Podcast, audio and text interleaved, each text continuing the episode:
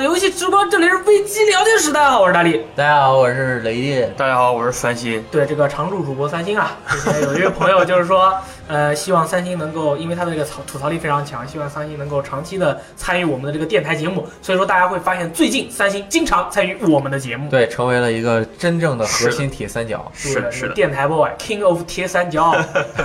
铁三角的麦，我们用的麦就是铁三角。铁哦，那个对。哦。今天呢是礼拜二。哇，是是是的，不是的，今天是礼拜六啊。其实没有，我因为我们不可能是直播嘛，所以我们录完了之后才会播出，所以我们会尽量选择一些时效性并没有那么强，但是又不会让你觉得我们特别 out 的事情。嗯，今天我们是一周旧闻回顾是吗？对，就是叫做关于 关于游戏真理问题的大讨论哦 OK。Number one one one one。呃，大家这个劳动节啊已经过去了，呃。不知道大家这个日子 没周六播，周六播，Sorry，把自己绕混了，让自己绕混了。对，这个五一劳动节就到来了，就要到来了。劳动者嘛，你们有没有感受到自己的光荣？对，荣耀。然后这个假期就是为了庆祝大家这个为祖国搬砖添瓦。对，所以要打游戏啊，没错，肯定要打游戏的。那个上个礼拜啊，这是发生了很多很多的大事。首先啊，这个。使命召唤那个世界大战二公布了，这个我觉得特别开心啊！你又开心了？睡觉，我去！我们当时看到三点他那个发布会，对，一直在讲，我就是这是我们大锤做过最好的游戏，最好的游戏。对，这个是每回使命召唤它这个游戏公布的时候啊，他们当时这个公布的那天都会放一个开发者的那个访谈，他们每次都会说 “This is the best game I ever made”。每次的席欧迪都是这样说的，嗯，就特别的尴尬，因为大锤他之前完整制作的游戏只有 Advanced Warfare，对，所以这个是他最好的游戏，可能应该差不多啊，是这样的，肯定比高级战争要好。Advanced Warfare。最好的一个地方就是请了凯文史派西，这是使命召唤到现在请的最大的一个派，但是他在游戏里的表现实在是太智障了，所以这个游戏本身就不好玩。这个游戏我还买了，这是我很多代没玩了，COD 还买了这一座，因为是 PS 上面那个比较新的。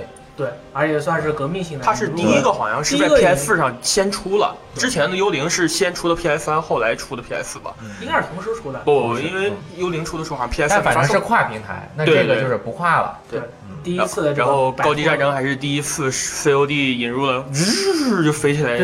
这个 Sledgehammer 大锤工作室的这两位主创人员其实是比较有来头的，都是业界的老兵。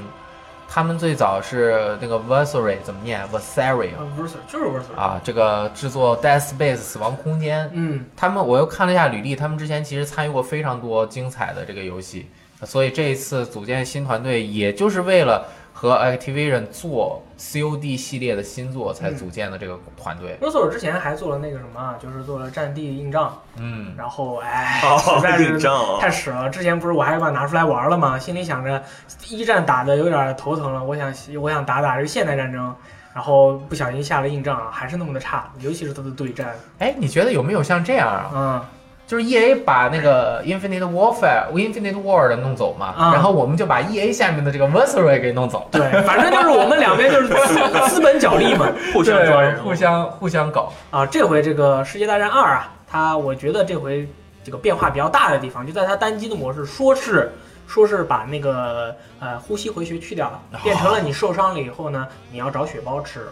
我觉得这个设定会比较好，非常的复古。对，很多人说这个设这个设定，如果是真正的采用了，就是说我我如果是它 normal 模式就是这样的，呃，肯定会提高玩家对于游戏代入感的体验，绝对是有的。这个叫什么《西游地之魂》。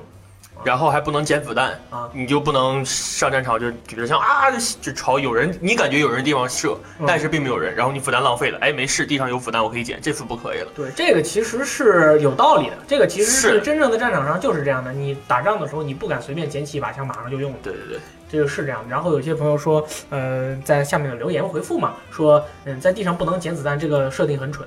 在在游戏的世界可能是是这样，是的。但其实的话，你真正打仗的时候不敢乱捡。要从别人身上捡子弹是吗？也不是，就是说，尤其是现在，因为现在是北约的弹头，中国的弹头，哦，它都是那个固定化的。北约是五点五六，然后还有七点六二，二战的时候，那个武器的制式每个国家都是不一样的，你不可能把别人的子弹捡过来，你枪上能用得了。而且其实如果说真实啊，在真实战场上，一个人能把一梭子子弹打完的几率都不是特别高，除非在战壕里嘟嘟嘟嘟嘟，真正冲上去之后，你可能半梭子都没打完就已经死了，对，就是上去以后说指挥部在哪儿，然后就死了。肯定不存在那种打着打着捡别人子弹的这种情况。呃，那个他们说最好还要加上，就是说弹夹你没打空，嗯你要换弹的话，把弹夹收起来。嗯其实《甩空六号》里面就有这个设定，就是你哦它有那个动作，是你弹夹打空了换弹，没打空换弹，然后他是把那个弹夹揣在自己的兜里嗯，但是再也不会拿出来了哦，他只是有这个动作。哦，我建议是这样，就像红斗罗一样，你死了，然后就换一个人从天而降，这样比较真实。那个叫做荣誉勋章空降兵。对 对，然后这个，哎，你们你们有没有发现，最近好像突然那个在游戏界一股那个仿古风潮出突然出现了，就是很多那个射击游戏都开始做那种一战或者二战题材了，比如说之前的《战地一》，然后这回《使命召唤》也开始重新做那个《世界大战二》，嗯，你们觉得是为什么呢？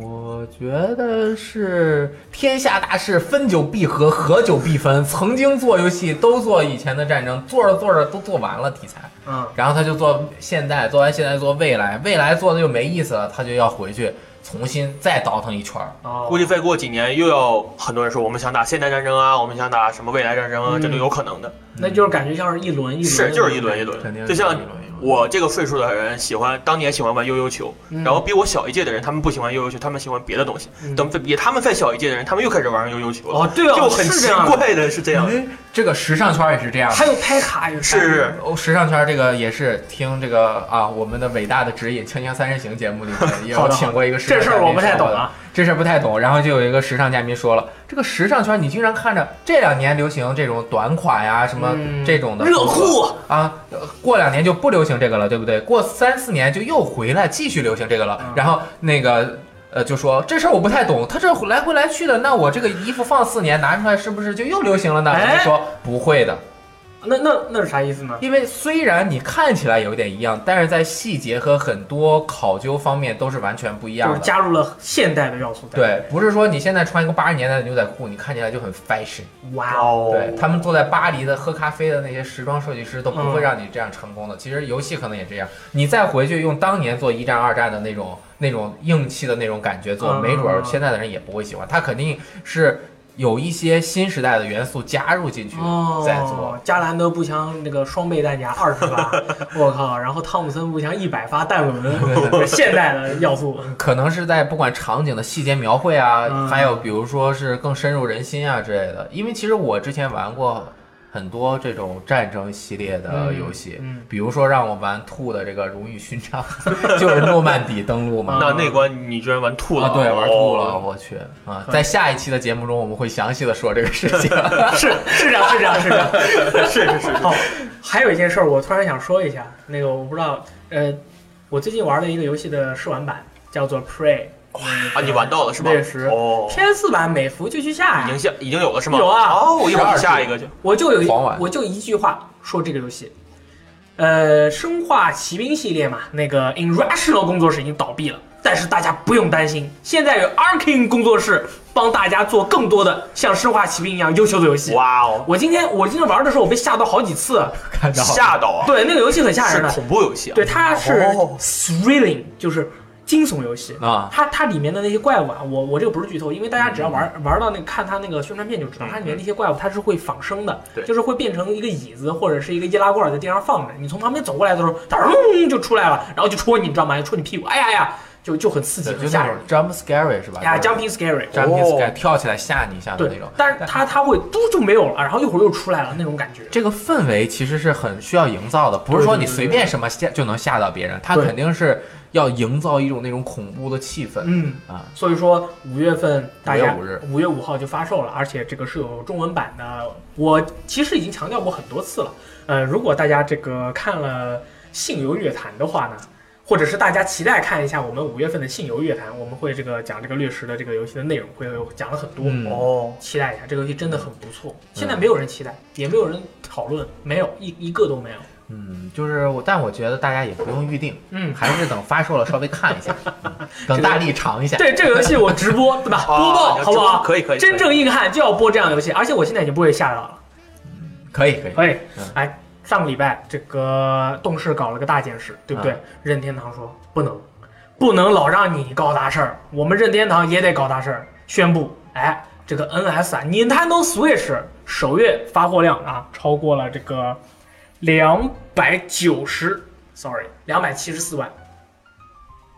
这是个什么概念呢？比如说每周首周是一百三十万，一百百二到一百二十以上。啊，后三周就又卖了一百五十万套的。对于现在这种 NS 游戏还不是特别多的情况下，已经卖了很多了，我感觉。嗯，我觉得这个情况应该主要就是大家对于任天堂的信心还是很足的，所以说，所以说这个，呃，你这个销量就是你把机器先买过来，我放在这里等游戏咯，不就是这么一个状态？对呀、对。但是同时上一周还有一个谣言啊，说这个某个金融机构研究了一下这个卡普空的这个卡普空的这个财报，说卡普空啊，我跟你说，这个财报啊 very bad。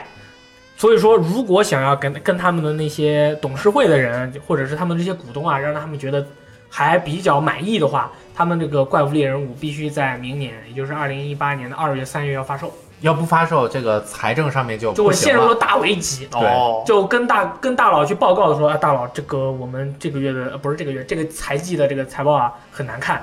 那都是我觉得这个谣言是这样的，就是说人人啊都可以去判断，你只要看一下爬普空最近的这个表现，你就会发现它确实是，如果不把这些大品牌在很近的时期内发售的话，它真的是会，嗯、各种情况下都会不太好过。对，因为要出游戏挣挣流水赚流水嘛，它没有流水的话，公司没法运营了。嗯，还有人说啊，《怪物猎人五》要升登 PS 了，为什么？因为卡普空这个财报太难看了。是吗？那登 PS 上，我感觉这样的游戏登 PS 上应该玩的人会不是特别多，嗯因为它这种需要你便携、需要面对面的游戏，你光联网可能不是能体现出那种氛围。呃，嗯这个事情的原因是因为就是分析是《怪物猎人五》是出在 NS 上的，嗯所以和我们这个 NS 有一定的关系。嗯是我觉得明年三四月份是差不多，因为如果他的那个任天堂的这个独占协议或者是合作协议没有结束的话，嗯。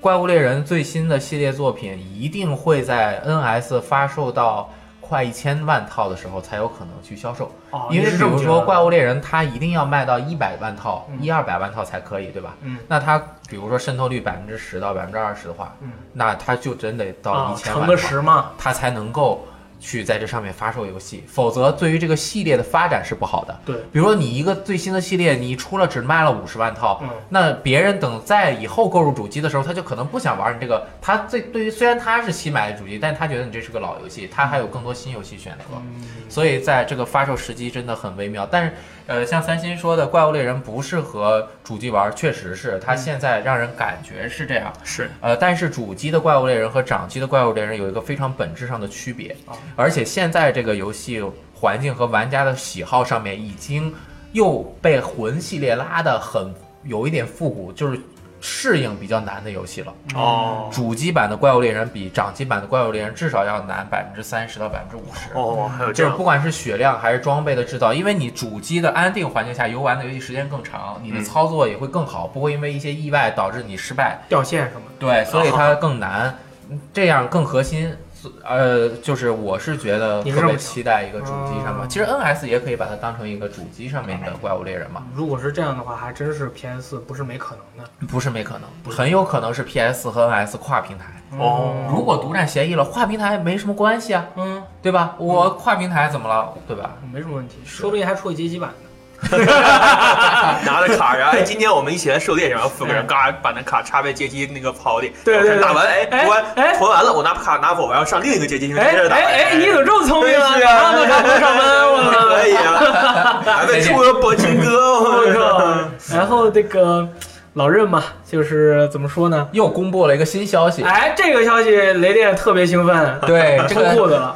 3DS 的整个生命周期，我都是特别的开心的在面对它。哦，是吗？对，首先它首发三 DS 啊，我就买了，买了半年之后就降价，大使计划，大使计划，大使计划降价了之后就又买了一台，然后又买了一台美版，然后又公布了新三 DS，又买了个新三 DS，然后又买了一个美版的新三 DS，我去，买了四台这么多 3DS，嗯呃，买了，其实我是买了五台，卖了一台，嗯，那你这算是真正认粉吗？不算。不算是，那绝对不能算，那绝对不能算你拥有多少台任天堂的主机都不能证明你是一个真正的任天堂粉丝，哦。这个得心诚才能成为任天堂粉丝。还是要有更多的努力，我们还要这个努力。你而且我没买 2DS 呀，哦，三星都比我称职。结果哎，二 DS 在最近公布了出要出 LL，这个机型还是蛮漂亮的，挺好看啊。的，我挺喜欢那个配色的。那个他们说是叫蓝色，但是官方叫绿松石，哦，绿松石，黑色加绿松石，然后这个颜色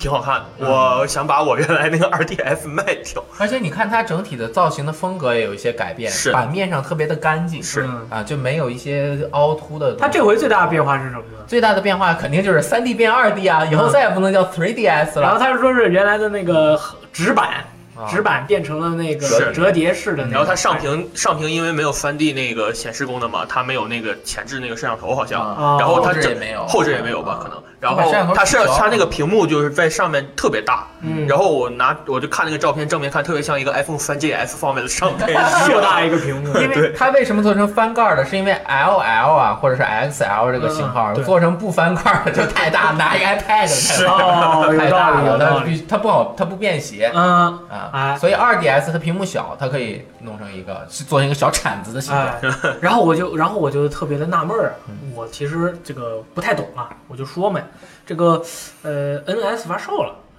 二 DS 出了 LL 的新机型，然后之前我一直觉得这个 NS 出了以后啊，以后可能 3DS 上面的那些系列游戏啊，比如说逆转裁判啦，嗯，这个风来西林啦，就是一些或者是其他的一些独占的游戏，皮克敏啊什么的，慢慢的他们就会啊、把游戏都做到这个 NS 上。嗯，它的这个 3DS 呢，嗯、差不多这个到了时间啊，就这个退出历史舞台。嗯、NS 作为一个呃主机，作为一个携带型的掌机，它把所有的功能全都集中在它一个平台上，对然后发力。对对。所以说，我们今天就我就是想问问这个真正热粉，应该找鸡翅过来，就是我们来讨论一下，就是你你们觉得以后啊，NS 和 3DS 这两条产品线是齐头并进，还是 NS 代替了 3DS 成为了唯一的一个产品，所有的嗯任天堂的游戏独占都做在 NS 上，3DS 就拜拜了。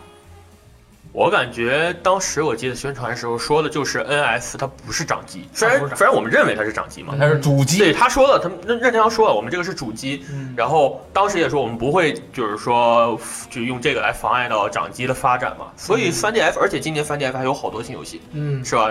就那个上午有个宣宣传片，之前那公布的宣传片里面就有什么匹克敏啊什么那些游戏，它都放了很长的一段宣传，然后放在 2D F 上说这个 2D 也可以，2D 也可以玩，哦，然后 就跟 2DS 对对对 LL 一起拿放一起宣传的嘛。嗯然后好像是因为美国那边 2DS 卖的非常好。嗯，然后，所以任天堂又出了个 2DS LL，他们很多家长给小孩子买的都是 2DS，没买 3DS。嗯，现在支持二 3D 游戏也不是特别多了，不像一开始的时候。雷电呢？真正认粉？我是觉得，首先 NS 和 3DS 不是个迭代关系，嗯，不是迭代关系。呃，对，就是从肯定不是迭代关系，就是像 PS 二和 PS 三那样的完全的迭代。哦，对，首先是这个，呃，第二个就是呃，他们两个之间共生的时间会有几年，嗯，然后有，我觉得可能不任天堂不会再出新的像。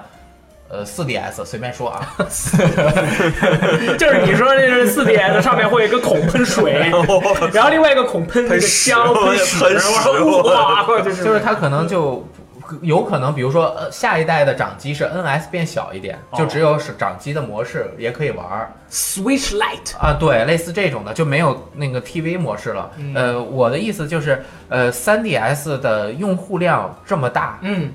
而销量那么高，嗯，而且厂商都有这个一直开发的经验经验。和这个在这个上面很高呃知名度的 IP，它肯定还会持续的做这个游戏。其实 PS 三出了那么完整的迭代的时候，PS 二也有大量的游戏出，PS 四出的时候那更明显啊，很多游戏都直接跨 PS 四、PS 三。嗯，所以 3DS 和 NS 很有可能，我觉得至少两三年之内都 3DS 上都还会有一些游戏可以玩的。然后就是另外一个，我觉得最主要的原因啊，就是 3DS 可能确实也进入末期了。首先它机能有点太太太差了，是已经就是被手机秒秒的。对，但是差的一个呃优点在哪儿呢？它可以便宜。嗯，你看它定价只要一百五十美元，哦，对对这刚七八百块钱，哦，对吧你不要钱嘛？特别便宜。这为什么？就是比如说我是一个正版游戏玩家，我 3DS 摔了两下啊，这一代又快过去了，我就不买一个完整功能的了，我就买个 2DS 就可以了。我后面卡带还可以玩，我就偶尔玩一下。哦，那个 We 在 VU 出了之后，We 还出了一个很简单的版本呢，好像还没有 WiFi。哦，我想起来了，对对对对对，PSP 也有那一个版本，就是不带 WiFi，好像只为欧洲发售的那个，就没、嗯对，就是而且造型非常的非常的独特，对，呃，那个好像还挺受欢迎的，好多人都在买那个、那个版本。那是特供版本，是。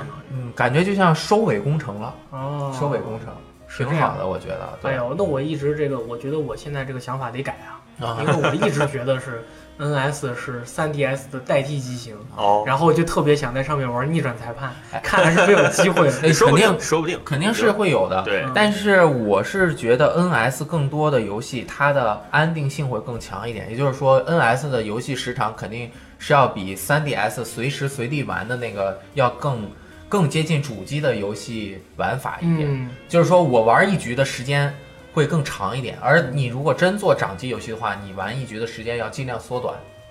这是我还是我的一个看法，因为我们在玩 NS 的时候就已经发现，我排队的时候不适合玩 NS。嗯嗯，我走来走去的时候，比如说公园里坐下来随便玩一下，我也不适合玩 NS，因为它确实有点大。是嗯 3DS 就很方便，我们都一直说过很多次了，所以有道理，有道理，所以 NS 如果未来发售这个轻度版，而且游戏都共通的话，我肯定会买一个，可以。哦，就是 G 叫什么 GBA 什么二，GBA 什么我？跟你说，我预言一下，叫做 Nintendo Switch Lite，L I G 啊 L I T 哦，E，那不是 NDF 那个命命吗？简称 NSL。怎么样？可以吧？可以可以可以，哎呀，好棒啊！啊，我有个问题想问你，那个以关于以撒的。啊啊啊，以撒不是 NS 上面有一个那个模式叫 Glido 模式吗？啊对对对贪贪婪模婪模式是是是，我进去以后是地上有个按钮，嗯我一踩，然后就一直出兵。啊那个模式是什么情况？也是一层一层打，我我我玩的不行，我也没玩过，好像是那里面还能存钱，啊就是一个全新的模式，和 Hard 是分开的。哦啊，我我打不是一个过机制，，一直在出，我我也打不过。哦，失败了。对我们太难了这个游戏。这个任天堂啊，他是这周这个行为也是非常的大力，所以说 打特别大力，就像一个大力在运营 NS。然后白金和 SE 啊，其实这个礼拜对于他们来说也是发生了一件大事儿，就是他们这个发售了中文版的《尼尔：机械军团》。是特别的好，那个 PS 了版有中文，对不对？售价三百九十九还是三百九十八港币三百九十八港币，折合人民币两三百五十多一点，这不要钱，玩到爽。敢买。哎，但是啊，这个就是当天发售当天晚上，这个国区啊，它才解锁。嗯嗯，大概是九点钟，九点半左右当时信离子很兴奋嘛，是一边脱了裤子一边就说，这发了个新闻说这个游戏一百九十九，好爽啊！终于可以让这么多玩家玩到我对二零一七年我最期待的上半年的游戏了。嗯，最推荐的，哎呀，然后大概过了三个小时，嗯我们12点大概就是十二点左右我们。新闻更新了，是哎，我们新闻更新了，说是啊这游戏改价格了，涨到了四百一十二。呃，涨成四百一十二了，四百一十二减一百九十九，多了二百一十三块钱。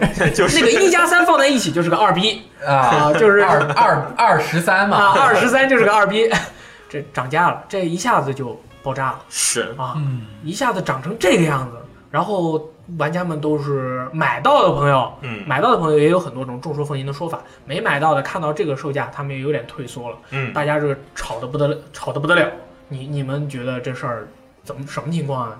我觉得这是一个特别大的失误，失误就不管是为什么，嗯这个错误太不应该了。嗯这个给人本来大家都没解锁，嗯就已经很焦急，从来都没公布说我等今到晚上。九十点钟才解锁。一解锁，大家多开心啊，是吧？很很多人就是因为不愿意翻墙买马嘛，他就是买马去激活，他不愿意这样，他就等着解锁。嗯，而且大家都觉得有可能解锁不了了，就没准没有了，因为很多都没过去。结果一解锁，好高兴，高兴就有一些朋友可能晚上也没买，结果第二天一看，我靠，怎么涨了？这是在干什么呀？如果你直接卖四百一十二，那愿意买的人还是会买的，啊，是这样的。人家不游戏喜欢，不差那么一二百块钱。嗯，但是你一看别人就会说你这干什么？吃相是不是有点难看。图什么呢？对我也是这么想的，就是呃，我考虑了两种可能性啊。第一种可能性呢是这个解锁了之后啊，他看到自己那个国国区那个地方的销量突飞猛进，觉得哎呀卖一百九十九有点太便宜了，不然我们把价格改一下吧，这样的话都可以多赚一点。因为他们其实厂商这个价格的这个标价区间啊，它是有一个战术的。嗯，在我们金融学的那个有一章也学过，叫做 pricing，嗯就是这个售价的一个战略。就是有时候这个售价的这个战略，它相当于是一个里面是有个公式的，并不是说你卖的越贵，你就能赚的越多，你要考虑很多很多的因素。所以说，他可能是觉得，嗯，一百九十九标价便宜了，临时价格给改了，嗯三个小时以后改了，这是一种可能性。还有一种可能性呢是本来是四百一十二，嗯，但是呢，上架的时候这个标价标错了，三个小时以后发现以后把它改回来了，因为三个小时以后正好是晚上十二点，对，也就是第二天的零零点的时候改的，它可能是标价标错了。嗯但白金和 SE 对于这个情况暂时还没有那个他们官方的这个说法，而且我觉得可能也不会有针对于国区我们为什么标价标成这样的一个一个对于玩家的反馈。嗯。但是我觉得就是这两种可能性中的一种。而且根据汇率来看，嗯它应该就是临时，最少它决定这个不会有很长的时间，嗯，因为六十美元如果按今天的汇率来看，那就是四百一十三块钱人民币。它就是跟其他区域的售价是完全形对就已经不是低价区了，已经。不是低价区。对，F E 干这事儿也不是一天两天的呢。之前那个，之前《最终幻想零式》的那个重置版嘛，啊然后一开始上国区，然后突然就锁区了，嗯突然好像过了一段时间就突然锁区了，然后之前买的人全部被强制退款了。强制退款。对，强制退款，据说是这样的。底格茅斯说了，Steam 上没有这个强制退款，就是这个这个系统。嗯，刚说完，想起来了，就是这种，就是零式，就是零式这个要好好像有，好好像像他们有人在说尼尔好像自己也被退款，有人买到了，啊。收到了信息，第二天早上四点，然后又又收到了一个退款的信息，但是这个现在就是说没有，还没有可能是确定。卡单了。这个也是两种可能性对，一种是真的有可能它自动给你退款，让你把这个差价补对对对了；嗯还有一种可能性就是当时你付款的时候失败了，对对对让你让失败了以后让你玩一会儿，那你就重新买，对那就已经是四百。因为我们在录节目的时候，可能时间会有些滞后，也许后面会有些变化。但是我觉得到录节目为止，没有大面积的人说我昨天买了之后被退款了，那应该这个事儿应该就是个例嗯啊。买了的那应该就是买了，后面它就是涨价就涨价。对，这个就跟亚马逊一样。我跟你说，以前我在我买了个我在亚马逊买了个剃头刀嘛，他给我寄了俩剃头刀过来，啊，我就把一个剃头刀给寄回去给他了。嗯我说我我一个脑袋用不了两个剃头刀，我给他寄回去了。我寄我给他寄回去以后，他把全他把全额款退给我了。然后我说我这个寄给你，你钱钱不要退给我，因为你多寄了一个。他说没关系，呃，全退给你了。那个多你你现在拿那个也给你了 对，亚马逊是这样。啊，亚马逊从来都是这样他是对自己的错误会对对对啊，他们有人在亚马逊那边买 VU，、嗯买什么东西，反正多寄了一台 VU，啊。人家说啊，没事，不要你拿着吧，我那个寄回来太麻烦了，不要。对他可能走手续，没准那个寄错的人还要担风险，寄出去就是 是啊，还不如寄回去算了。你像一般像这样的这种国际型的大企业，他是采取这样非常威猛的方式啊，威猛先生的方式来给你这个解决这个问题。但是 SE 这边的话，目前我们还要再观望一下，也不知道到底是发生了什么。嗯，底格茅斯已经想办法去联系 SE 那边的人物你，这定价是在干什么？对，然后我们也在找他们的那个制作人啊，因为横尾太郎是一个很有个性的人，说不定找他问问情况，他还会告诉我们对是发生了什么前几天中文版发售的时候，他还去中那个香港做了首发的活动啊。对，这个横尾太郎很有意思啊，他他不管在什么时候，只要合影的时候，你都看不着他的脸。嗯，包括他出去跟他们那些制作人开庆功宴的时候，大家都是那个在喝酒。对对对，他没法喝。他戴了一个像袜子一样的头套，他戴了个袜子在对脸上，对对，反正不他戴了是那个头套的，他没戴他那个头。头套，但是他就不管怎么样，只要他要照相，他就马上把脸捂起来，每回都是这样，就很神秘。啊，就很神秘。也许在他们的幕后那些地方，他从来也不会露脸，可能他的工作人员都不知道他长什么样子。很有个性，这个就是日本制作人有点个性，我觉得还挺有意思的。挺好，他那个那个，我现在玩到现在的话，他的剧情和音乐，嗯你说说一句话，就是我感觉他的音乐比 P 五要好听。啊，是 This is 不不。不，那个不行了嗯，感觉还是尼尔好听。So sorry Sorry sorry，这个涨价的原因我们就不多分析了，嗯但是我觉得这个最后的价格有点高是，还真是，而且没有中文。啊。对，没中文啊。对，但是它不是针对中国区涨价嘛，它是全亚就是洲都平衡的，对对对都是一样的。你在哪个什么什么老挝、柬埔寨都是一样的价格，都是很贵的。嗯，这个礼拜就是还有一件大事是信离子那个他，嗯，不对，说错了，sorry，是这样，有一个 DMM 哈、是那个更新了，在那个这个这个是在 PS 日 PSN 日服上的一款那个看视频的软件。哦，啊，更新了以后，里面可以有一个成人专区，呃，可以花钱看看片片。对，然后氢离子回家还试了一下，哦，他试了吗？对他试，他试了一下，要翻墙吗？要翻墙。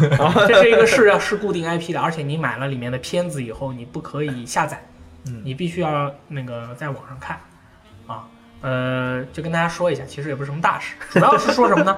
主要是说这个 Netflix 跟这个爱奇艺聊了一下，是准备把他们的那些剧集带到中国来了。嗯，所以说，嗯，那个雷电一听到这个事儿，马上就说不行，这个今天这个节目内容太少了，上个礼拜就没有什么大事儿，我要给 我要给大家推荐电视剧。啊，啊，呃，首先先说一下这个新闻吧，啊，说吧，就是爱奇艺引引电视剧其实难度比较高。难度比较高。呃，之前有几个规定，一是你必须出完了一整季，你一一起再出。对，Netflix 每次都是出一整啊，季，对，然后就是它过审，其实会有很多和谐原因、哎和谐要素对不对？但是。我也是觉得，作为一个大众的用户平台，你还是确实要收敛一点，不能嗯是那个什么东西都往上面放，很多小朋友也看着呢。啊，这个是最重要的。对嗯，就就是，但是我们好像喜欢的剧都很重口味啊。是啊，对啊，因为我们是日常的那个普通人嘛，当然想看一些非日常的东西了。对，而且我还能接受，哦有些人可能接受不了那种暴力和啊，什么断肢啊，啊这个死了那个那个完蛋。那鸡翅肯定受不了啊！鸡翅跟你一起看片，他是怕不是要拿个筐在旁边吐啊？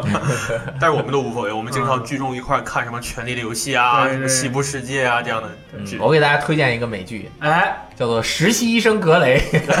并不是，乱乱说的，那个那个那个电视剧特别的厉害，已经实习了大概八九年了，还在实习，还在实中间实习时候还死了一大堆人，接着实习是吗？不知道我就看了 前两集死了好多人我对，就不是这个，不是这个。最近还在看《发狗》，因为最新的一季刚刚更新。哦冰雪暴冰雪暴是呃流血的出血的血，啊，暴嘞，嗯，暴暴风的暴力的暴力的暴对暴力冰雪暴发狗是发生在这个迷你美国明尼苏达这个州的一些真实的故事，真实的故事。全是根据真实事件改编嗯，啊，但是并不真实。嗯他每一集开头都写的是真实故事改编，这个其实挺好看。为了保护当事人，把他们的名字都改为了化名。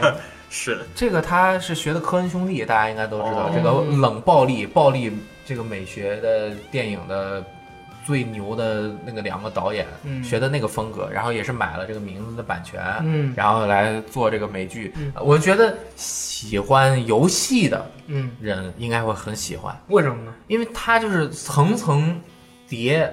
层层叠叠的这个故事，而且讲述的方式特别追注重于细节，就像你在玩一个 AVG 一样。A V U 啊 A V G 游戏，解谜冒险游戏哦，你都不知道发生了什么。嗯然后他对各个细节的描绘也特别好，而且我觉得他那个范儿特别像老无所依啊，就这种范儿，嗯，就很暴，那也就很暴力啊！很暴力那。人的命都不值钱呃，对，A 对爆嗯，啊而且里面有很多精神病，啊就是你看，就是特别特别是那个形象塑造的也特别好啊！。就是看起来好像是有一点那个像普通人，嗯但其实想法特别的哦，看起来就不是一个普通人，嗯 就是想法也特别多，全都是有点精神病。啊，对，就特别有意思，因为他是整个塑造的一个极端环境，就感觉这个社会就这些人这个心态都崩了，哦。特特别的有意思。然后我看完我看完第一季了，嗯我我当时一直是信了他们开球的那句话，这是啊个真实，的。我当时也信的，当时他我我特别相信嗯，因为我觉得他没有特别的太吹牛逼，嗯就是每个人那种那种神神叨叨那种感觉。你知道什么是猎食者吗？你听说过吗？它跟普通的东西有什么不同？就是这种哎，这种感觉是神神叨叨的感觉，特别带劲它第一季其实还是最好的，啊。但是我觉得这个美剧让人惊奇的、惊喜的一个地方就是它能三季保持同样的编剧水准，这个很难。哦，它最初立项的时候，第一季我可以讲一个很牛逼的故事。然后第二季就崩了。啊，对，像侦探，嗯。我靠，真侦探出 detective，我靠，第二季那什么东西啊，Detective，简直太好看吗？屎了！第二季。哦，第一季。神剧，第二季也是，所以 Fargo 这个真的是你不看不知道，而且它是个慢热型的，嗯，也许你第一遍看觉得不怎么好，嗯但是它这种就是科恩兄弟的那种欲扬先抑，就是呀呀呀呀呀呀呀，嘣爆发，就是那种 Taxi Driver 啊那种美式老老的那种美式的那种暴力暴力电影和电视剧的那种做法。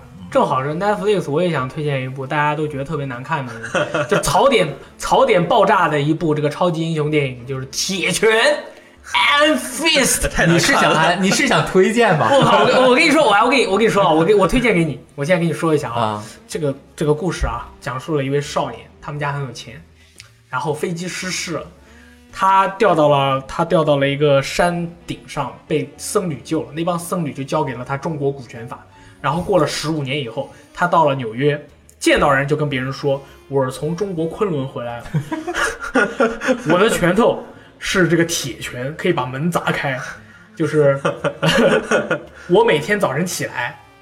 还要在别人家那个客厅里面练那个中国的拳法的动作，然后跟别人说我在我在调整我身体里面的气，我是守和会的死敌，我要维护世界和平。其实他就是个特别中二的人是吗？你觉得是这样吗？啊，他真的是一个超级英雄啊！真去昆仑学回来的。他说的这些都是真的啊。但是但是别人说啊，手绘是吧？对，然后我这种感觉对，然后这部片就很神秘的地方就是我是中国人嘛，大家都是中国人嘛。啊然后中国昆仑的那个大家也都知道是道士嘛，拿这个剑在这个云中啊挥出啊出，太极拳哎打。然后这部片子就是糅糅合了这种超美国超级英雄的感觉。哦，他们特别喜欢这种。然后再把中国的这些这些元素给揉进去，然后那个铁拳没事就说啊，我的气不足了，不能使出我的绝招。就是他之前很强，然后他的那些同伴就是不知道他有多强，然后每次打架的时候说，哎，你快用你那个绝招。他说不行，我的气无法调整，我使不出这招，就感觉好像是平时的我一样。我看到你们我就说我是超人。我这部片我跟你说啊，真的是他的搞笑。他他特别搞笑。你以中国人的视角来看这部片，你会觉得更搞笑。他就是每天都在跟你说一些好像你很你很懂的一些一些知识，就是气啊什么的，但其实，在片子里面表现出来的那种感觉，呃，就感觉是一个一个白人，他看了一些中国的网文，说我现在已经到，我现在已经到金丹期了，你知道吗？你不要逼我，我马上从嘴巴里面吐出一颗金丹，变成飞剑扎死你啊！这种感觉。什么的，然后看的也不少啊，大爷。然后他们那个剧里面就是中国的保安啊。都是手持宝剑。的，对对对，哦。然后穿着那个是那种黑衣服嘛，然后是是。那种练功服，就是你看大爷大妈穿的那种练功服，就呃，就是那种练功服，在那个保护他们的那个毒品仓库的，就是闹着玩嘛。呃，这个片子真的就是你找一个呃朋友，两个人一边看一边吐槽，我跟你说，这是笑到爆炸。这这片子特别搞笑，我觉得。然后我看了十几集了，我觉得停不下来了，一边看一边就是哎吐槽这个东西真的是哎。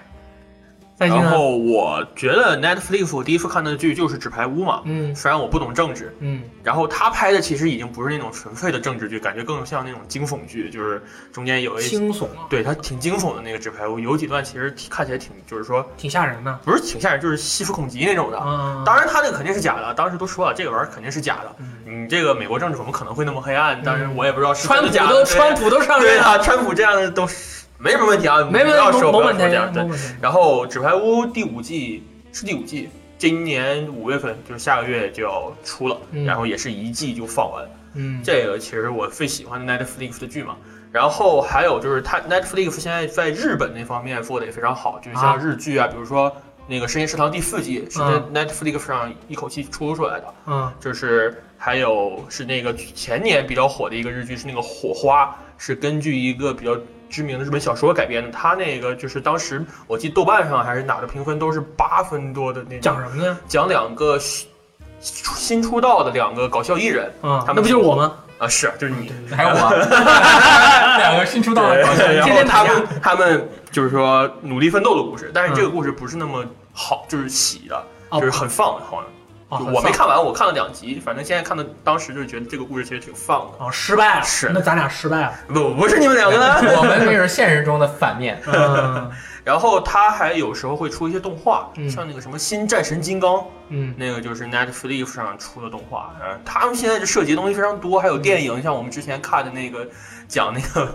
外星人什么什么技术那个电影，啊，你都就之前啊，那个幽魂幽魂还是什么的，对就是有点像是《最终幻想》那个灵魂从你身上过，你就那都是就死了 Netflix 出的电影嘛。啊他们现在涉及的东西非常多，不知道这些东西跟爱奇艺合作能不能都进来。啊！我觉得那个那个电影还行，那个电影没有血，是就是比较也，我觉得很很多玩家说不定挺挺喜欢他看。他那个装备到后来突然升级成那个装备，感觉非常酷嘛。啊是是是很神秘，好不好？是啊，就不知道为什么突然对所有人升级成那种装甲大炮啊，什么嗯人形骨骼啊之类的东西。对，什么电影？是一个叫《幽魂》还是叫什么的一个片子？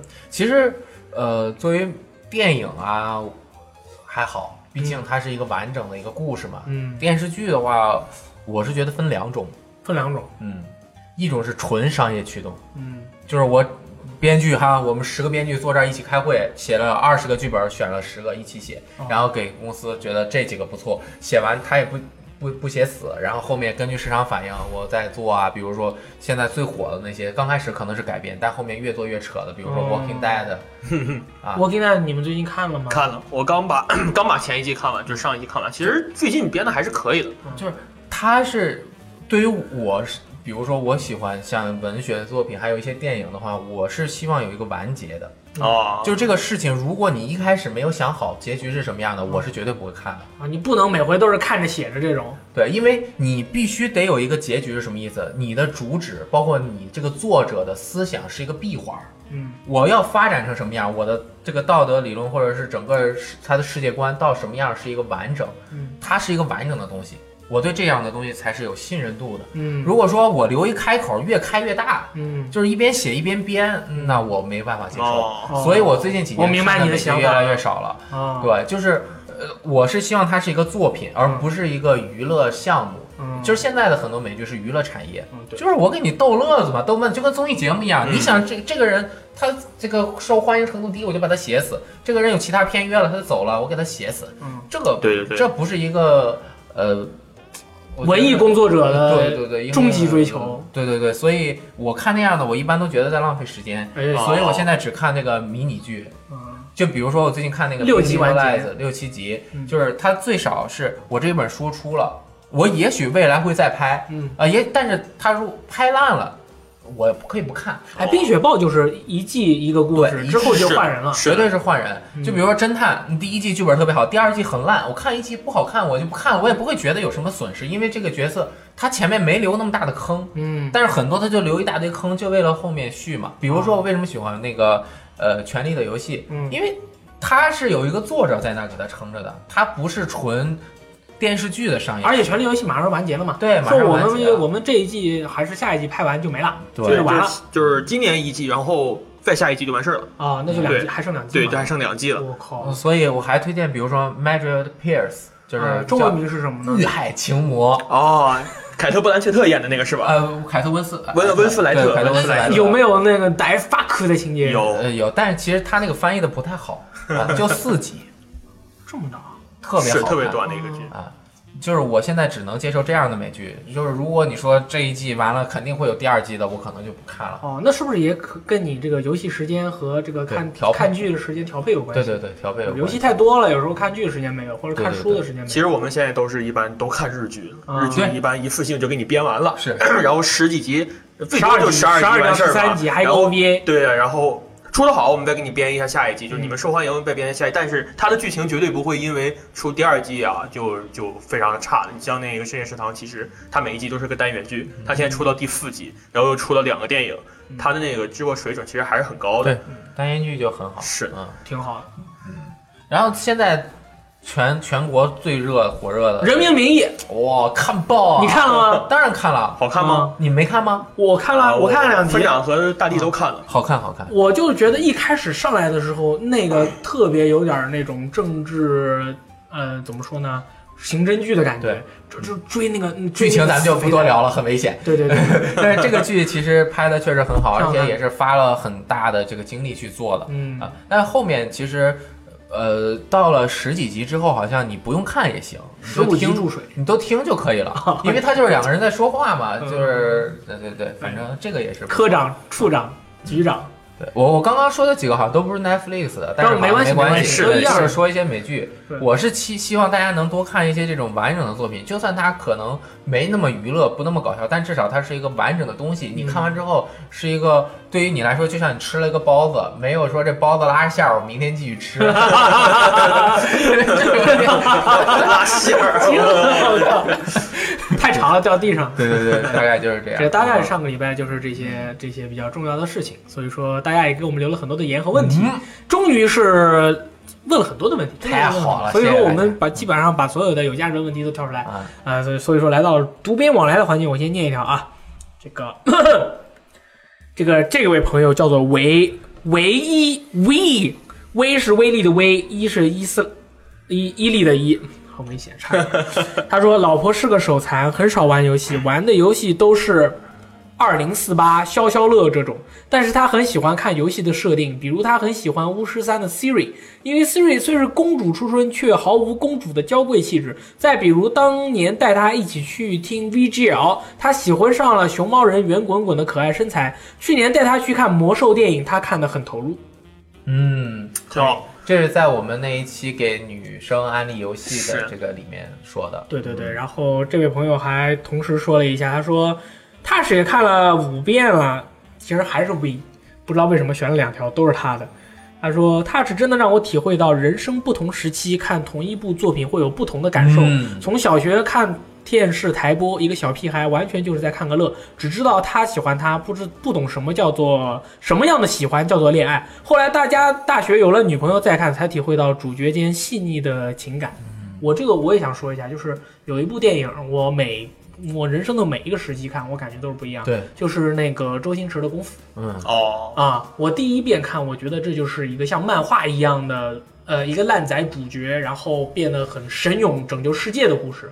但是我现在在看的时候，我真的发现了，呃，星爷他就是在喜剧人的心中，就是或者说业界有一个说法，就是你对于你而言，你自己是一个悲剧，但是在别人的眼中而言，你是一个喜剧。嗯，我看完了《功夫》以后，我也有这样的悲哀，因为因为这部片子整个看完下来以后，我会觉得它不是真实，对，它肯定不真实。对，那么为什么一个人会有脑中会或者会创作出这样的一个这样的一个故事？呃，为什么？所以说我这是我要去思考星爷为什么想要去这样的故事。然后还有那个之后不是柴静还是谁问了一下星爷说，嗯、你这个感情问题怎么解决？然后星爷当时不是说，你觉得我还有机会吗？你觉得我这么大年纪了还有什么机会呢？啊，他现在也是一个人 solo 嘛。然后我再看了他的呃功夫《喜剧之王》，我就觉得，我就觉得他在创作这些剧本的时候，他心中的那个想的东西啊，就是一些我真的在我的生命中无法达成的一些事儿，我只能在我的创作中把它创作出来，而且把它创作的如我理想中一样。嗯，就我就感觉我每回看《喜剧之王》和《功夫》，我都特别的，呃，有有点悲伤。跨越时代的作品应该属于，因为我觉得，呃，它可能不是，呃，我刻意的要表达一种思想，嗯。我刻意的要传递给你一些价值观，它不是这样，嗯，它就是说自己的一些想法、一些事情，然后放出来之后，每个人看到都有不同的对对，感受，不是不一样的特，别的对。这种特别的，就是嗯啊、还有在功夫里面有个桥段，大家都看过了，那个小姑娘被一帮人欺负，然后小男孩上去想要帮助她，失败了。就如果是一个理想的状态的话，肯定是成功了，但是现实就是你一般都是会失败嗯。啊、但是他之后又有一个很好的结局，但是那个结局一看就是梦中吹牛逼的，就觉得很悲哀，你知道吗？就很悲伤。我觉得功夫里面那个一个大院的那种感觉特别的好哦，那个让我想起来，我小时候我们家那个就是我们家是家属院，嗯。所有的小朋友就像一个江湖一样，嗯。有孩子王，有那个有那个反叛的那些就不听孩子王的学习特好小孩儿的肯定。学习特好的，每天都不屑跟你们一起玩的，还有一些。邻家小妹子还还有那个小笨蛋，天天就是你去爬墙，跟你一起去爬墙，掉下来跌断腿的，对。就是那那个时候的那种生活，真的是就是现在可能小朋友都感受不到，他们都是在加班加点的上课嘛。我是觉得上海有一些那个小区很像功夫里那个大茶院的，就是你一进去发现周围就是那种一个一个一个被包围着，上面都晾着衣服。啊，对对对对对，有那样的呀它是它是有一个楼梯，你那而且是水泥的楼梯，旁边是那个很破的那种电线杆儿，啊不是电线杆儿，就是那个铁杆儿。上去以后，左边右边分出两条路，你上去以后两排，嗯，大家一人一个那个小平房那种感觉。特别好，然后还有那个大树破破烂烂的掉掉枯叶，地上都很脏，水啊什么的。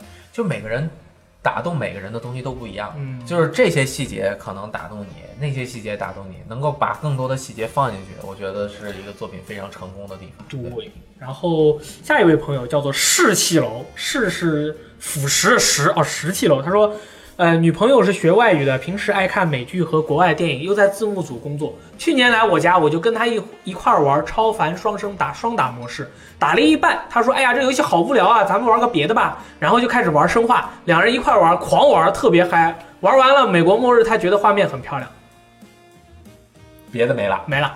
就是说，他觉得超凡双生那他的那个女朋友就是不喜欢超凡双生那种故事，嗯，呃，而更喜欢跟他一起玩生化危机，狂狂射物质，应该是五代或者六代。因为他 估计他女朋友操纵的是那个灵魂嘛，嗯艾登嘛，然后其实并没有什么用武之地，并没有什么意 思他一直在看，所以我我也觉得不太喜欢没有意思。超凡双生，我超凡双生我没打完，那个主题我也不是很喜欢，我就玩了一个开头，哦但是暴雨啊什么的很喜欢，因为这种主题性的游戏，你你很难说所有人都喜欢。嗯、他喜欢这个主题，他就会去玩。这个故事他是讲故事的嘛，嗯我不喜欢这个故事，我干嘛还要玩？我超凡双生当时没玩，是因为我看了一个宣传片，那个女主角跟一个男的在疯狂湿吻，然后我不能接受，不能接受我不能接受女主角跟别的男人在疯狂湿吻，啊！所以说好我我选择原谅他，所以我就不玩这个游戏。但是那个扮演他的 Alan Page 是同性恋嘛？是啊，哦，嗯没关系而且是代表国际女权组织发言人。哦，哦但是后面又出现了一些乱七八糟的事绯情闻啊什么的嗯啊，可以。然后是提问，第一个问题啊，这个问题我觉得问的非常好。今天也是请到了我们这个编辑部，呃，电台的第三主持，同时是这个攻略小达人。当年来之前就问了我一个问题，说大一你们这儿缺做攻略的吗？别 缺了。这个朋友啊，叫做 B J Farewell I P A，他问，很想问问你们做攻略是怎么在那么短的时间里把游戏整个吃透的，包括那么多支线、细节、隐藏要素。我觉得不看攻略的话，我一辈子都不可能找齐神秘海域里的所有宝藏。呃，这个问题 其实一个是我们有时候会提前拿到游戏，对。对，然后比如说你提前很长时间拿到游戏的话，你就可以提前把攻略做，然后你看有些游戏发售当天，我们把一大堆攻略都做出来，是因为我们就提前拿到。嗯。然后还有一个是，其实是有一些东西确实是找不到，嗯。你需要查看一下国外的资料。嗯，当然，你这不是照搬，你需要验证。我一般都是看到了啊，说这个地方什么时候能触发，那我肯定去游戏里先验证一下。嗯然后再自己截图，不要拿着别人的截图嗯说什么就是这个搬过来的啊，就是要用自己的方法来弄。所以，一个是能提前到，二是玩游戏要细，嗯就是你像我就是经常备份一大堆存档啊，验证东西用的。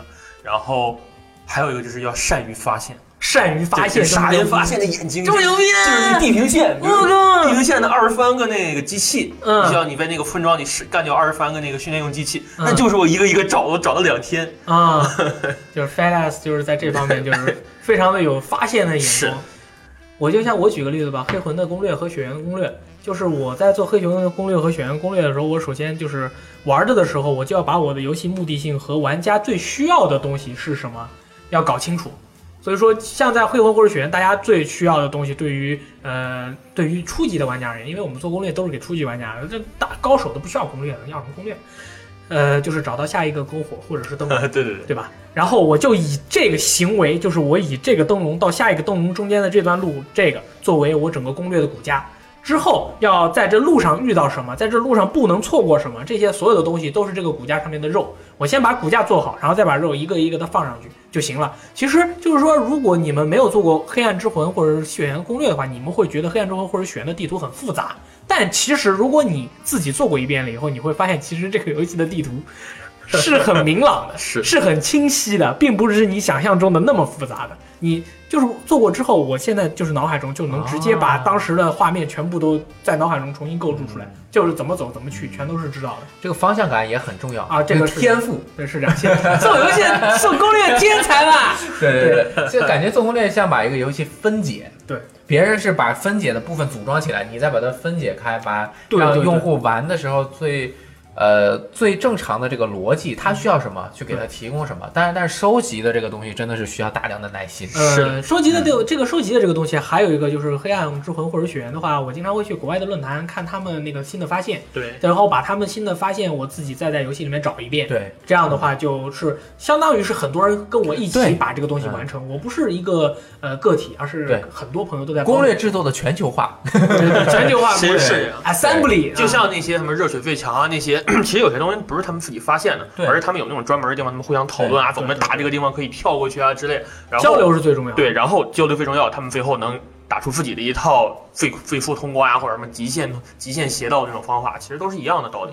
他们就是很多人就是这个东西做出来以后，是你去看，呃，叫叫什么？这个叫倒序分解，你是分解不出来的。嗯但是你正序去做，你就会发现其实是很好做的。就是这个这个朋友，就是你你有机会来我们这儿做一次攻略，哎、你就明白了，没有那么难做，对不对？但是你在那一两个星期之内可能会是会很痛苦，是很痛苦。对但是你做出来以后，你会会有很大的快乐。对，有很多成就感。就是我的那个混档案，就是因为我做完攻略了以后，我在做攻略的期间，我一直一边做一边思考，我发现了很多，发现了很多这个那个内容想要去聊，所以才做了那么多的那些东西。但是其实有一个那个事情，做攻略的时候玩游戏和你自己玩游戏真的区别特别大。哎，这个是真的。你就是有的时候很难感受到游戏的一些乐趣，嗯，就是你要把这个游戏边边角角全都弄到，嗯，这个其实对你游戏的作为一个玩家来说的体验会稍微的会分散了对一点。呃，尤其是你玩到了一个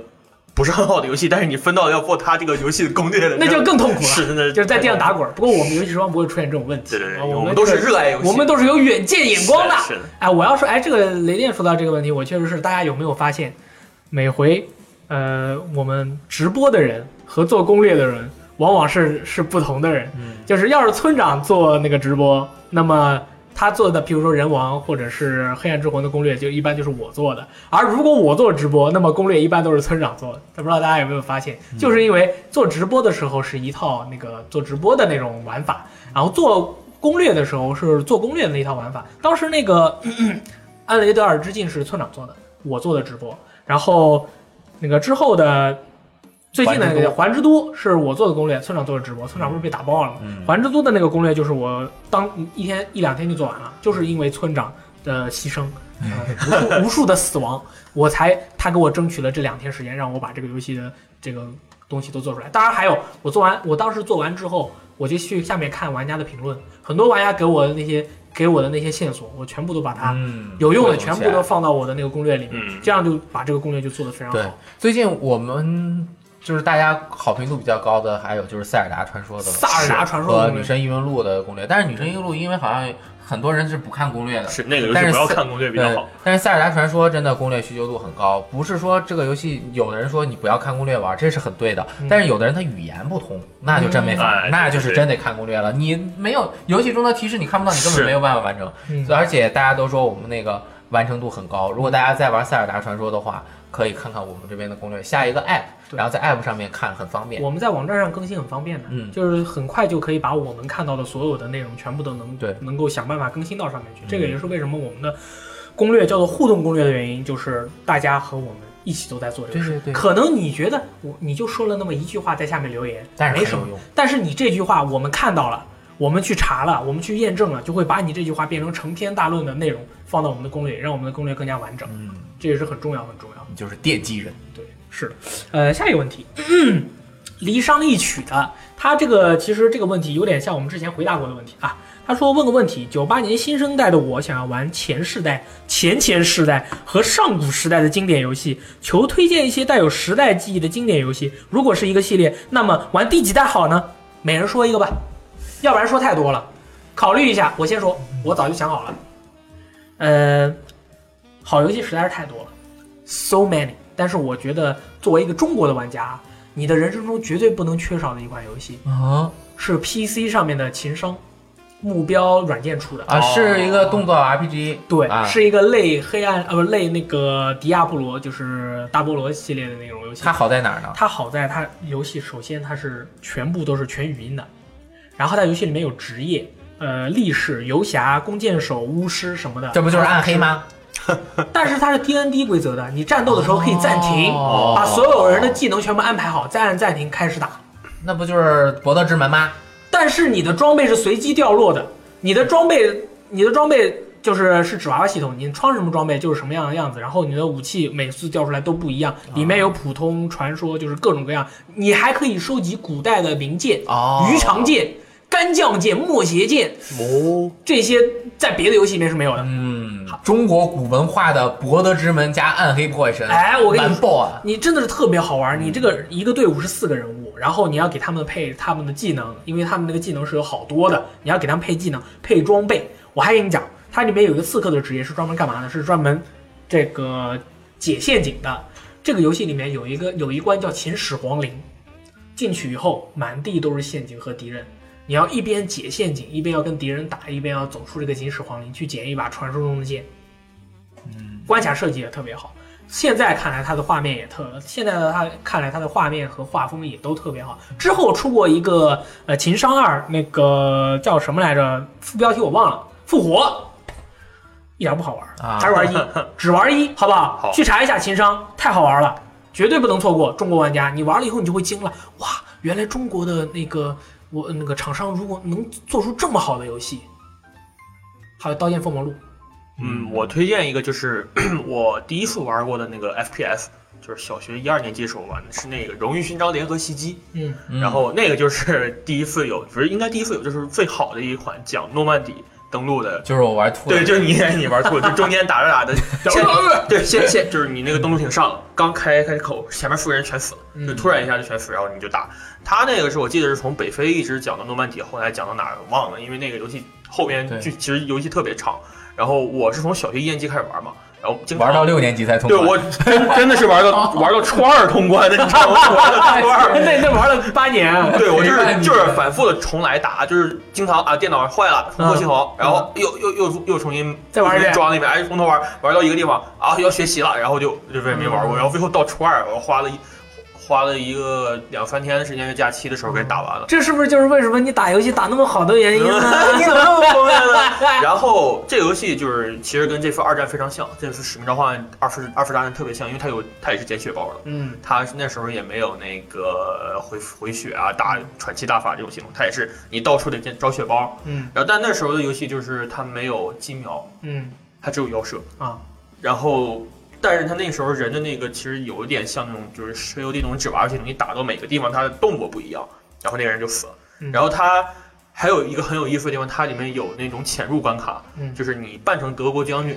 德国的军官，然后你得拿着那个证，然后别人问你谁啊，我给我这是你们你老大，那是他混对，渣子，然后我是你大老大，然后我到河北省来你否？然后你到一个地方会遇到一个比你官儿大的，嗯。然后那人说你这证是假的，你然后嘟嘟嘟嘟开始吐，啊对对对对。你得你得找到一个能找到更更好的证的地方。我，有像盟军敢死队呀，是嗯。特别有意思那个游戏。雷电，我我觉得这个好游戏太多了，因为我可能玩了快二十多、三十年、二十八年游戏了。推荐老游戏，有的时候你当时觉得好玩，没准在现在的眼光看来可能不好玩了，或者是当时的这个好玩被现在的很多更好玩的游戏。对，他是学习了他的一些基础，然后又发展到更好了，对吧？这个都是各种各样不一样的。当年呢，我我们的回忆比较好，可能现在给大家推荐的可能没有那么好玩。嗯但是我是觉得有一些类型已经做不出当年的那种感觉了。嗯我觉得特别推荐的就是大家也不要去找以前的老游戏，尤其是主机的游戏，可能也很难玩到。嗯呃，PC 的可能还方便一点，对，PC 吧？还还好一点，呃，重置版是一个很好的机会。这是最好的。很多人不喜欢炒冷饭，我们就觉得特别好。我推荐大家玩 FF 十和 FF 十二，因为十二马上不是要出重置版？马上要出重置版，十也是特别便宜，Steam 版打折好像只要四五十块钱。哦，那么便宜呢？对，然后 PSV 也有，PS 三也有，PS 四也有，哪里都有。这个游戏我觉得是日本 RPG 游戏的巅峰，嗯我这样认为。它的系统是传统的回合制，它是处于回合制即将消失再见，所有都已经不再不怎么做回合制游戏的时候。当然 P P 系列是重振了那个时代嘛，呃，它的剧情包括它是日本的那种风格、那种美术，呃，而且它特别特别的感人，又有中文版。嗯，再有就是 FF 十二，我觉得后面我说的可能有点绝对，但是不会出现像 FF 十二战斗系统这么好的游戏了。你觉得 FF 十五呢？我们直接说还是说还是说十二？啊，它的这个战斗系统真的以后也做不出来了。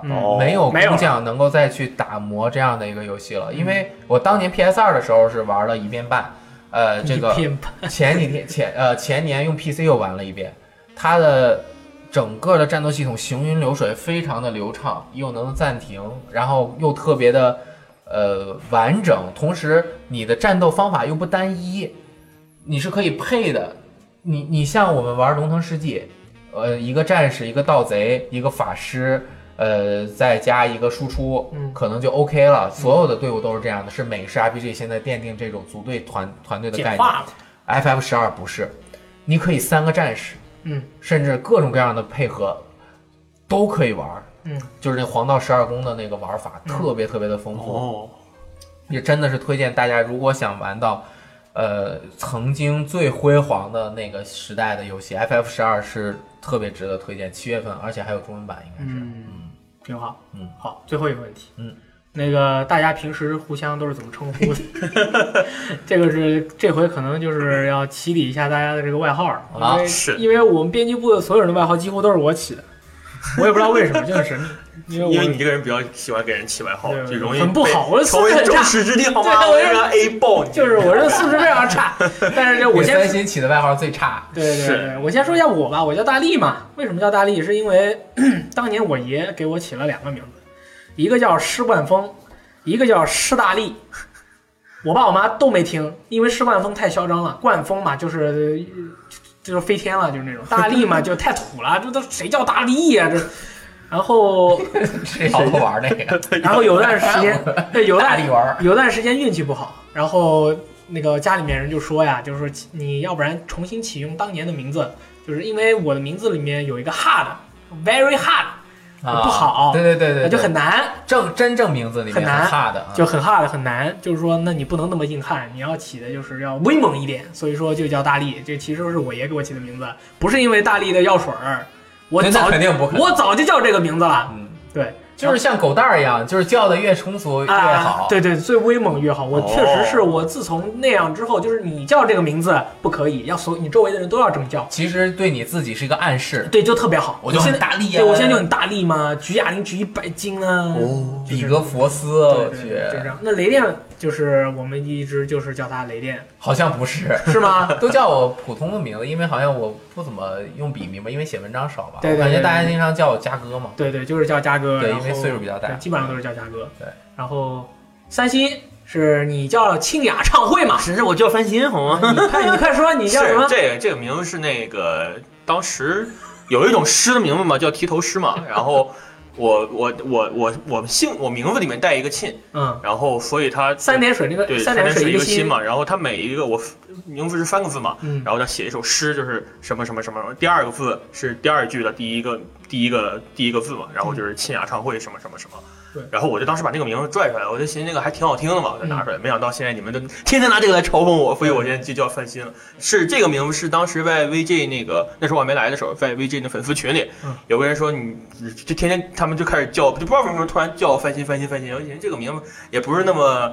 那那么那么智障那么难听对，对那么智障，那就这个名字还行，我一直。觉得那个沁雅唱会是一个日本偶像，比如 AKB 四十八。然后他头像他头像还是那个 Gaki，没有，现在头像小丑好吗？啊然后天天说你的头像好吓人，敢换？我说不换。对然后三星的话就是基本上就是叫三星，然后我叫他 Fat Ass 和 Fat Fuck，因为他应该是我们互称的，对对对，他也我们互相称，就是 fat ass fat fuck 都是一个对于胖子的蔑称，不太好。是就是我们是互相这么叫对。然后骑士的话就叫骑士，或者叫骑哥，对，对吧？然后正宗一直就叫正宗，没有什么变化只有我有一次把他的名字曝光了。啊。是是是，一不小心，然后那个氢离子、氢离子、氢离子，我叫他性离子，因为氢和性差不多。大家也都知道嘛，新朋友我经常叫性朋友，就是，呃，但是平时大家一般都是直接叫姓李子本名，啊，所以说就是就不说了对，我们就不说了，叫姓这么村长。有好多名字，村长有一呃，村长叫村长，猫村村长，然后之后我给他起的叫村头啊，就是村西头 the head of the country，对吧？还有叫 Mura Kubi，Mura 是村，Kubi 是头，也是村头。呃，那个大概就是村长的几个外号，就是有时候还会有一些变化，不过基本上都是从村长这个过来的。E K 一亏一亏，因为他这个身体不太好，很亏。然后那个 E A B C D E，我们一般就写作一一亏，然后就是大概是这样。然后苍鬼都叫苍鬼，但是我现在最近我叫他赤鬼，是就是苍鬼和赤鬼差不多嘛，但是苍鬼就是赤什鬼。么？一个是绿，一个是蓝的，一个是红的。还有谁？还有谁？还有谁老王底格茅斯的老王，王队长。底格茅斯，我不是叫他吴总，啊因为他什么都懂。然后他姓吴，他是什么都懂，就是我在咱们这个编辑部啊，就是你什么不知道，你就问吴总就稳了。所以我们喜欢叫他吴总。当然，这个人因为有时候也叫他 ID 嘛，就底格茅斯嗯。王队长，哎，老王，王世奇，王鹏克啊，王队长，还有什么？呃，那就是这两个，就是几个啊没有王队长和王朋克。对王队长是为什么呢？王队长就是有段时间那个发型梳的特别像那个那个猪头小队长那种感觉，所以叫王队长 原来。是这样啊。然后王朋克是因为王队长一直都很朋克，所以叫王朋克。但是王队长、王朋克一般都是我叫，但，其他人都是叫老王，是就是就就差就老王老不多是这样。王就完事儿了对。然后剩下就就，loft 就叫 loft 啊，loft 就是洛斯特罗罗斯特啊，罗斯特，罗斯特，对就是这样，大概就是这样。就这些了，啊，也没有什么比较赞。恩，就叫赞恩。赞恩是因为他英文名叫 Zayn，对，所以叫赞恩。嗯，幻阳，环阳，小岛秀夫，小岛秀夫，对，哎，给大家说一下，我们那个呃周五八点啊，不是周五八点的，呃信信游乐坛那个剪辑师嘛，叫做幻阳幻，那个梦幻的幻，对，太阳的阳，太阳的阳。啊，我老叫他环阳，就是你挂了复活，就是环阳了。然后还有那个我们的导播 Gino 啊，吉诺啊，我喜欢叫他 Gay Way，Gay 就是 G A Y，Way 就是 W A Y，Gay Way。还有车路也是之前被扣钱最多的导播啊。车路现在已经这个莫奈啊，很神秘，莫奈大概就是这样，就基本上就是是。ID，因为其他人其实像后视频这些幕后的，他们可能名字大家看到的机会比较少，嗯所以就是没有什么概念。编辑的这个 ID 叫叫叫的通通俗易懂顺口之后，我都不知道你们叫什么真名了，真名都忘了，你知道吗 我其实知道的，？Lost 叫什么？我知道，因为我是他同学。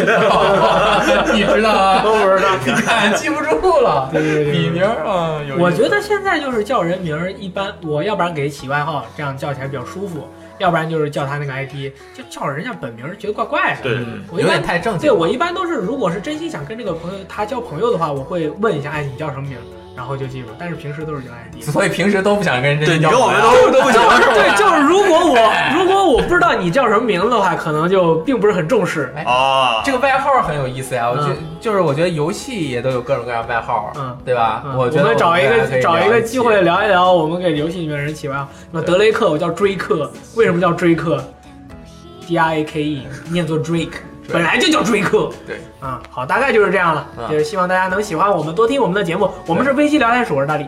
我是雷电。我是翻新，啊，对我再补充一个，哇哦，就是大家如果觉得我们的节目还不错的话，还听着很开心，可以推荐给你们的朋友去。朋友，哎这样子，他没准就很快的成为了一个你的好朋友，好，有一个共同的爱好。挺好就听广播哎啊。对那今天那个那个傻傻逼大力又说什么 说什么东西了？对对对，嗯平时没事批判我们一下啊，可以什么的可以可以可以。嗯，好，那么我们下一期再见吧。拜拜。拜。拜拜